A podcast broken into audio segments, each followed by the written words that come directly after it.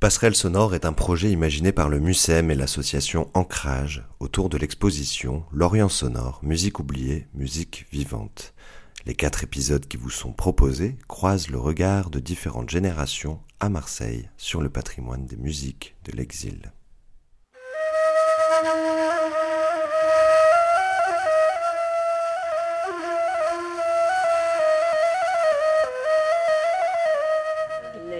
Les anciens disques, parce qu'avant il y avait le tourne-disque. Tourne-disque.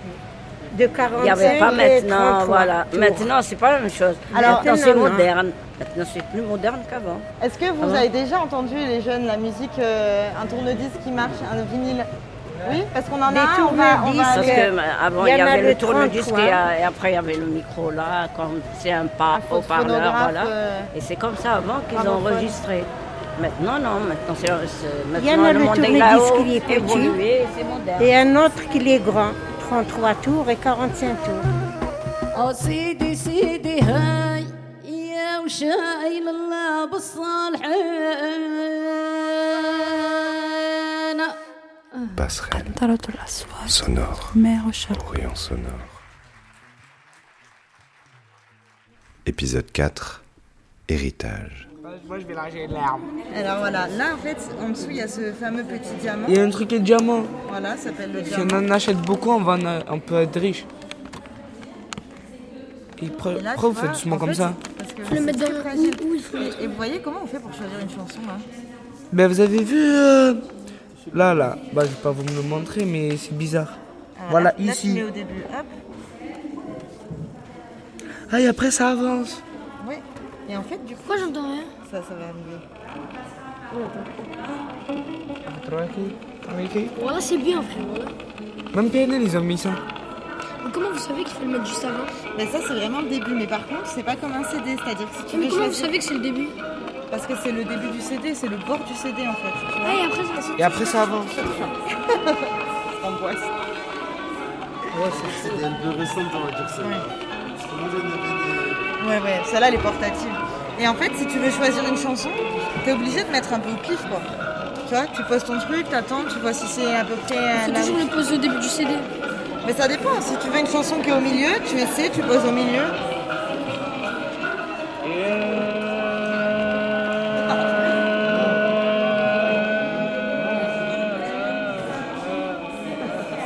Bon, c'est pas le plus. euh, Oh, il est où lui? Il dit Ouais, moi j'aimerais bien écouter cette musique. Théo, et là, il est même plus là. Théo, viens, frère, t'as dit que tu voulais écouter ce truc là, tu peux. Tu as pas dit? Tu as pas dit que tu voulais écouter lui Le mec, vas-y, vas-y, tu l'es pas là. Ça y est, on y est là.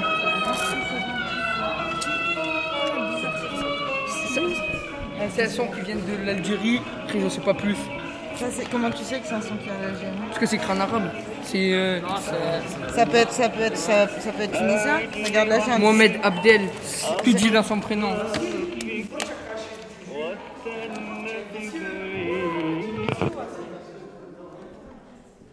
Ben, on commence déjà par euh, y consacrer euh, sa vie, j'ai envie de dire, ses recherches, son, son engagement. C'est le cas euh, à Ancrage, hein, on le fait à travers euh, la musique, l'histoire, la transmission historique, euh, en incluant justement cette histoire culturelle qui est peut-être plus accessible pour les jeunes aujourd'hui euh, que de leur parler de la guerre d'Algérie ou d'entrer par euh, la Deuxième Guerre mondiale qui a été évoquée par nos anciens. Les Chubani, ils savent que les, soldats coloniaux ont participé à libérer Marseille en 1944.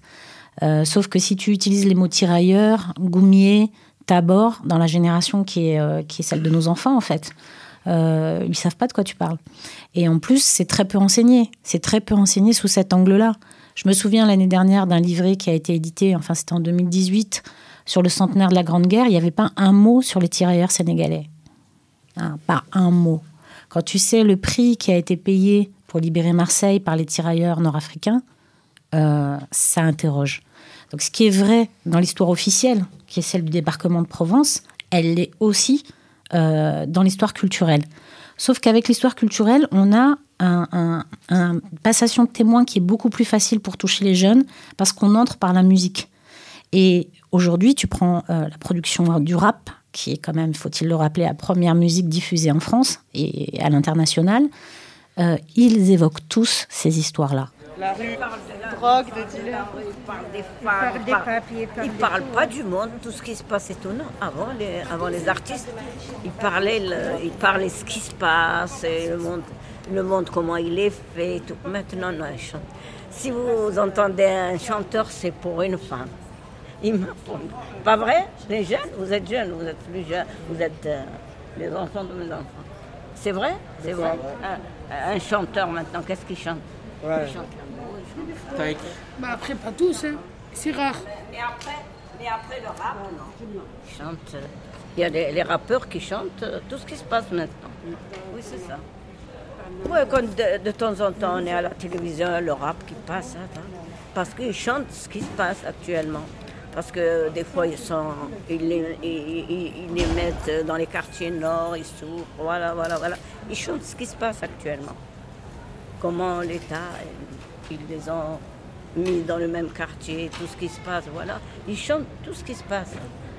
Tout ce qui, tout ce qu'ils sentent, tout ce qui, ou eux, que il se passe actuellement, eux, ils le chantent. C'est les, les rappeurs, ils chantent ça. Ouais, ouais, c'est ça. Ah ben c'est ça. Ce que je dis, c'est pas vrai. C'est vrai. Ouais, parce que les rappeurs, dans- moi j'ai entendu une fois les rappeurs à la télévision, ils chantaient tout ce qui se passe. Voilà, même, ils chantaient comme ça, mais ils s'expriment. Mm. Ils chantent vite, vite, vite, vite, mais ils s'expriment. Ils s'expriment ce qui leur fait mal, comment ils font. قلت لها لي رابور Ils s'expriment tout ce في qui se passe. ساعة في ساعة بصح يهضروا غير على نتاعهم على الغبينة على كيما أنا. نعرف وحدين يغنوا نسمعهم غير كيما هكا في الكارتي يقولوا بكينا على الضحكة اللي غرت بلادي علاش؟ غير على البلاد غير على كيما هكا Elle disait que. Oui, parce qu'ils habitent dans un appartement, ils sont des fois 10, 15. euh, ouais, ils chantent leur malheur. Parce que eux, le manque, oui. du pays, le manque du pays, les enfants et tout Oui, ça joue, bien, et puis les parents et tout. Vous laissez les parents, vous, a- vous allez laisser derrière vous beaucoup de choses. Et vous venez et vous êtes là mal vu. Vous habitez dans un appartement, vous mangez ensemble, vous vivez ensemble et puis ou dormez mal. Ou, voilà. Euh, Ce qu'ils chantent, ils chantent ce qu'ils sentent eux. Ce qu'ils ont souffert, ce qu'ils ont vécu. Ils chantent le vécu, eux, comme ils- ont vécu à l'époque. Il y a toujours comme ça. Même vous venez maintenant, vous allez souffrir. Attention, c'est pas facile. C'est euh, c'est la routine, c'est la routine de la vie avant, avant et maintenant, c'est maintenant. C'est-à-dire que l'occultation, ça ne sert à rien. C'est perdre du temps. Les rappeurs d'aujourd'hui, ils savent ce qu'est un tirailleur. Les rappeurs d'aujourd'hui, ils ont une culture importante de cette histoire coloniale et de cette histoire migratoire. Et puis, le travail qu'on fait à Ancrage, c'est aussi de montrer ces traces dans la ville. Parce que nous sommes dans l'ancienne capitale coloniale de la France. Donc, est-ce qu'on va continuer à euh, se cacher derrière euh, des voiles et de l'occultation? C'est ridicule.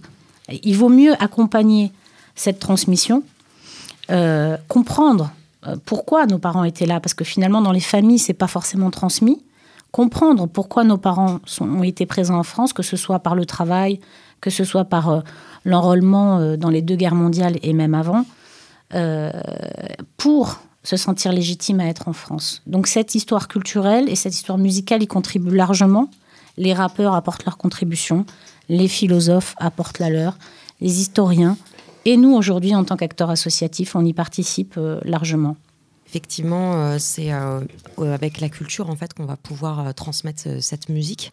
Et c'est aussi le rôle euh, en fait euh, des musées nationaux que de transmettre euh, la musique à travers des expositions, mettre en place des podcasts, peut-être aussi créer des vidéos pour pour essayer de mettre en lumière le patrimoine en fait local de ces musiques qui sont aussi en France et qui font partie du patrimoine aujourd'hui national. Donc il y a des y a des populations aussi berbères et dans le nord de la France, en Alsace.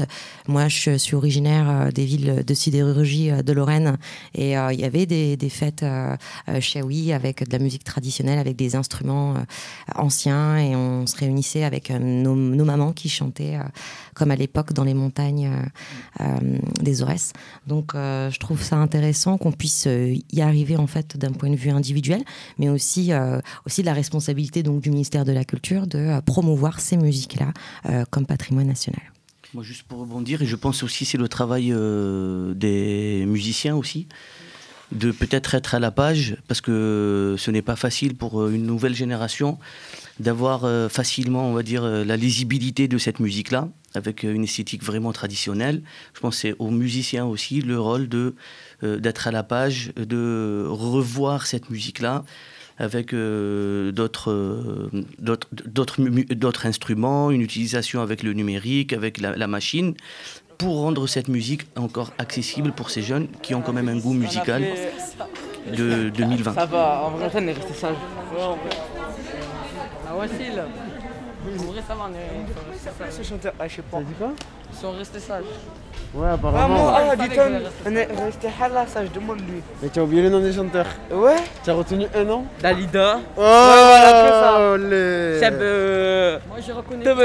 tu, tu, connais, tu connaissais Dalida ou pas J'ai mis de l'ordre dans mes cheveux, un peu plus de noir sur mes yeux. C'est pas ça qu'elle chantait Tu connais Dalida, on est des anciennes. Moi, je connais ces deux noms. Les paroles, les paroles. Ben, Julie il a remixé une chanson, une chanson de... Ah, mais Dalida, ah, mais Dalida c'est une musique de Soul King de base, non? Ah, voilà, c'est ça, c'est Soul King qui a remixé. Paroles, les paroles, les paroles. Les... Ah ben... euh, personne m'a aidé, je suis dans voilà. la merde. Ah, ben, c'est Dalida qui a chanté cette chanson parolée et Soul King il a remixé.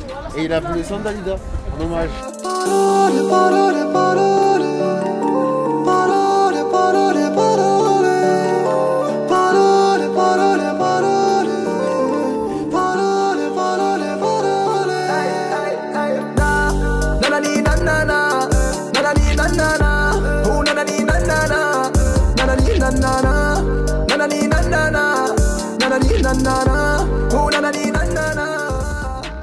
dire qu'avant c'était pas comme ça et on voit des trucs euh, pareils que maintenant. Ça veut dire euh, ça a toujours été à peu près pareil. Hein, ben, une femme qui, qui dansait avec euh, vu la caméra d'en bas pour que je renvoie une certaine chose pour que ça fait sexy un peu. Et qu'il y en a ils disent avant c'était pas comme ça et tout. C'est pas, voilà, pas vraiment choquant, mais moi je pensais que c'était pas comme ça. Ah. Menti alors? Ouais. Merci Yannick. Eh oui, c'est pas eux qui ont inventé le twerk non plus. c'est une vieille tradition africaine. Donc, euh, et d'ailleurs, euh, quand on invite euh, nos amis français à nos mariages, qu'ils soient Chaoui, Kabyle ou autres, ils me disent Ah oui, là on sent que vous êtes africain. Oui, oui, oui, oui, on est africain, effectivement. On est d'origine africaine. Nous sommes des Afropéens. Et, si ça se voit pas sur, forcément sur la face, ça se voit sur notre façon de danser, sur nos instruments de musique, avec des percussions quand même qui sont très présentes. Euh, voilà, et c'est vrai qu'il y a plein de répertoires différents avec, euh, avec des, instruments différents qui vont euh, de la musique savante à la musique plus folklorique et traditionnelle.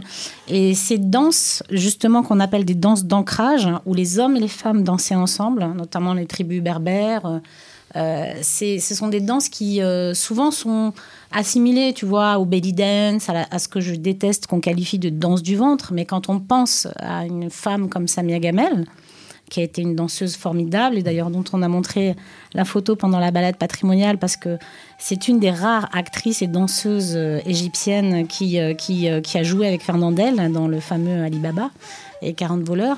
Elle a, elle, a, elle a rendu public et médiatisé une danse qui, est très codifiée, qui est une danse qui, qui, est très exigeante en termes chorégraphiques.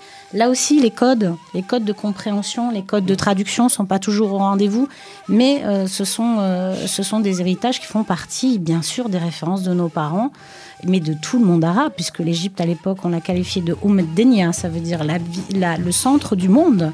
C'était le monde, l'Égypte, nos parents. Donc, euh, tu, as, ouvert ce podcast avec Oum Kelsoum, on, pourrait le clôturer avec Samia Gamel, mais il y a aussi d'autres grandes figures euh, de, euh, de, comment dire, des artistes, des artistes du monde arabe et notamment aussi nord-africaines qu'on n'a pas évoquées.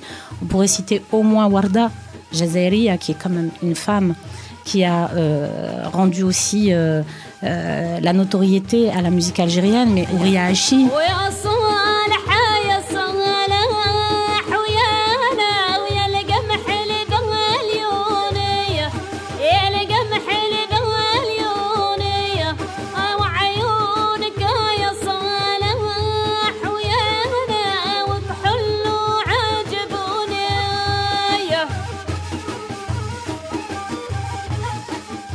Aïchi, donc euh, une chanteuse euh, berbère qui est venue en France euh, dans le cadre de ses études. Et donc, quand elle s'est rendue compte que elle pouvait transmettre son répertoire musical berbère qu'on lui avait donc transmis parce que tout se transmet par de mère en mère. Ce sont donc des, des sociétés matriarcales hein, chez les berbères. Et euh, donc, elle a, elle a, quand elle a commencé à chanter euh, des chants berbères euh, à, à, certaines occasions, elle s'est rendue compte en fait de l'importance et aussi de, de l'attention portée à ces chants, puisque ce sont des chants en fait profanes, mais qui sont aussi qui font partie aussi du patrimoine immatériel, puisque c'est basé sur la tradition orale et qui sont en danger, puisque le berbère c'est une langue qui, qui est en train de mourir et qui malheureusement on n'enseigne plus et qui voilà, c'est assez compliqué aujourd'hui euh, de transmettre cette langue-là. Donc c'est assez important euh, d'avoir euh, des références comme Ouria Ishii. Elle a eu la chance de jouer cette année au musée du Quai Branly et j'ai amené donc ma mère à ce concert parce qu'elle est, fan et c'était un, moment très émouvant hein, puisque ces chansons, ma mère les connaît par cœur et qu'elle les chantait avec ses amis, ses copines, sa mère, sa grand-mère et ses, cousines. Donc c'était un, beau moment féministe et en tous les cas, c'est important de, de, garder euh, en tête euh, ces, euh, ces, registres musicaux. Moi, je pense que ces musiques-là avaient déjà souffert d'exil dans, dans, leur propre pays, parce que c'était essentiellement des musiques bédouines. Et quand les gens qui cherchaient du travail donc étaient obligés de partir, c'est un peu l'exode qu'ont subi les musiciens de jazz de la Nouvelle-Orléans en allant vers New York ou à Chicago. Donc euh, pouvoir refaire euh, les mêmes euh, chants traditionnels en, se sédentarisant, c'était presque impossible. C'est un peu le cas de, on peut faire la parallèle aussi avec les musiciens qui, viennent ici en, terre d'exil, qui ne retrouvent pas la rareté, en tout cas, du musicien qu'il avait dans son propre village ou dans, son propre, dans, sa propre ville. Quoi. Mais la musique, euh, euh, la, musique, elle restera, mais elle, évolue. C'est une musique vivante. Et je pense que, pour, en tout cas pour ma part, euh, pour nous c'est important le, les chants de Huria Aishi. pour aujourd'hui, dans 50 ans, la musique de 2020 sera très importante pour cette génération-là.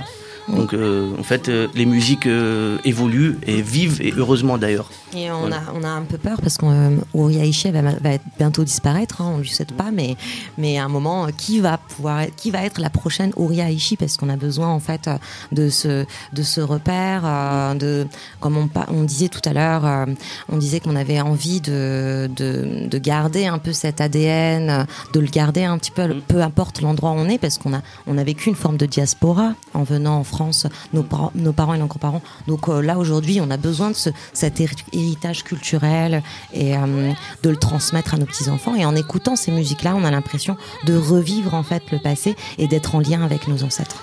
Peut-être juste un mot supplémentaire. Euh, on n'a pas évoqué dans, ce, dans ce répertoire musical une autre dimension que je trouve très importante, plurielle. On a évoqué la question, bien sûr, de la berbérité hein, dans ce patrimoine culturel.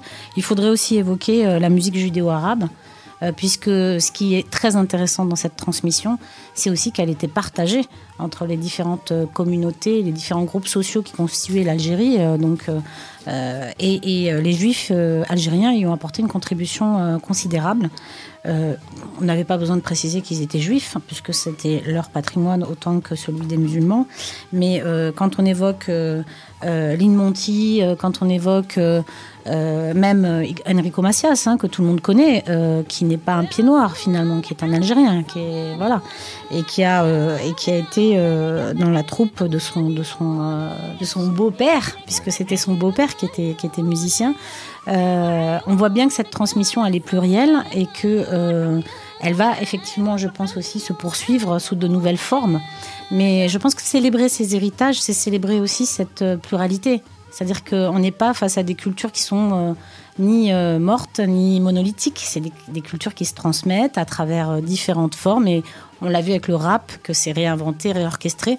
Je voudrais évoquer aussi une autre forme, parce que de musique populaire qui a vraiment mis à l'honneur ce patrimoine, c'est le travail de, de Moussi Hakim, de Zebda, qui a réorchestré tout, un, tout un album autour de, de ces, de ces musiques-là et de ce répertoire. C'est Origine contrôlée. Aujourd'hui, ils animent un festival à Toulouse et je pense que c'est une forme en fait de transmission et de réorchestration et puis à Marseille, on a quand même le Nomade Café et le Molotov. On est dans une ville quand même qui porte des lieux qui sont des lieux euh, euh, qui luttent, qui résistent pour pouvoir continuer de, de, de, de programmer ces musiques-là. Je pense que c'était important de les citer.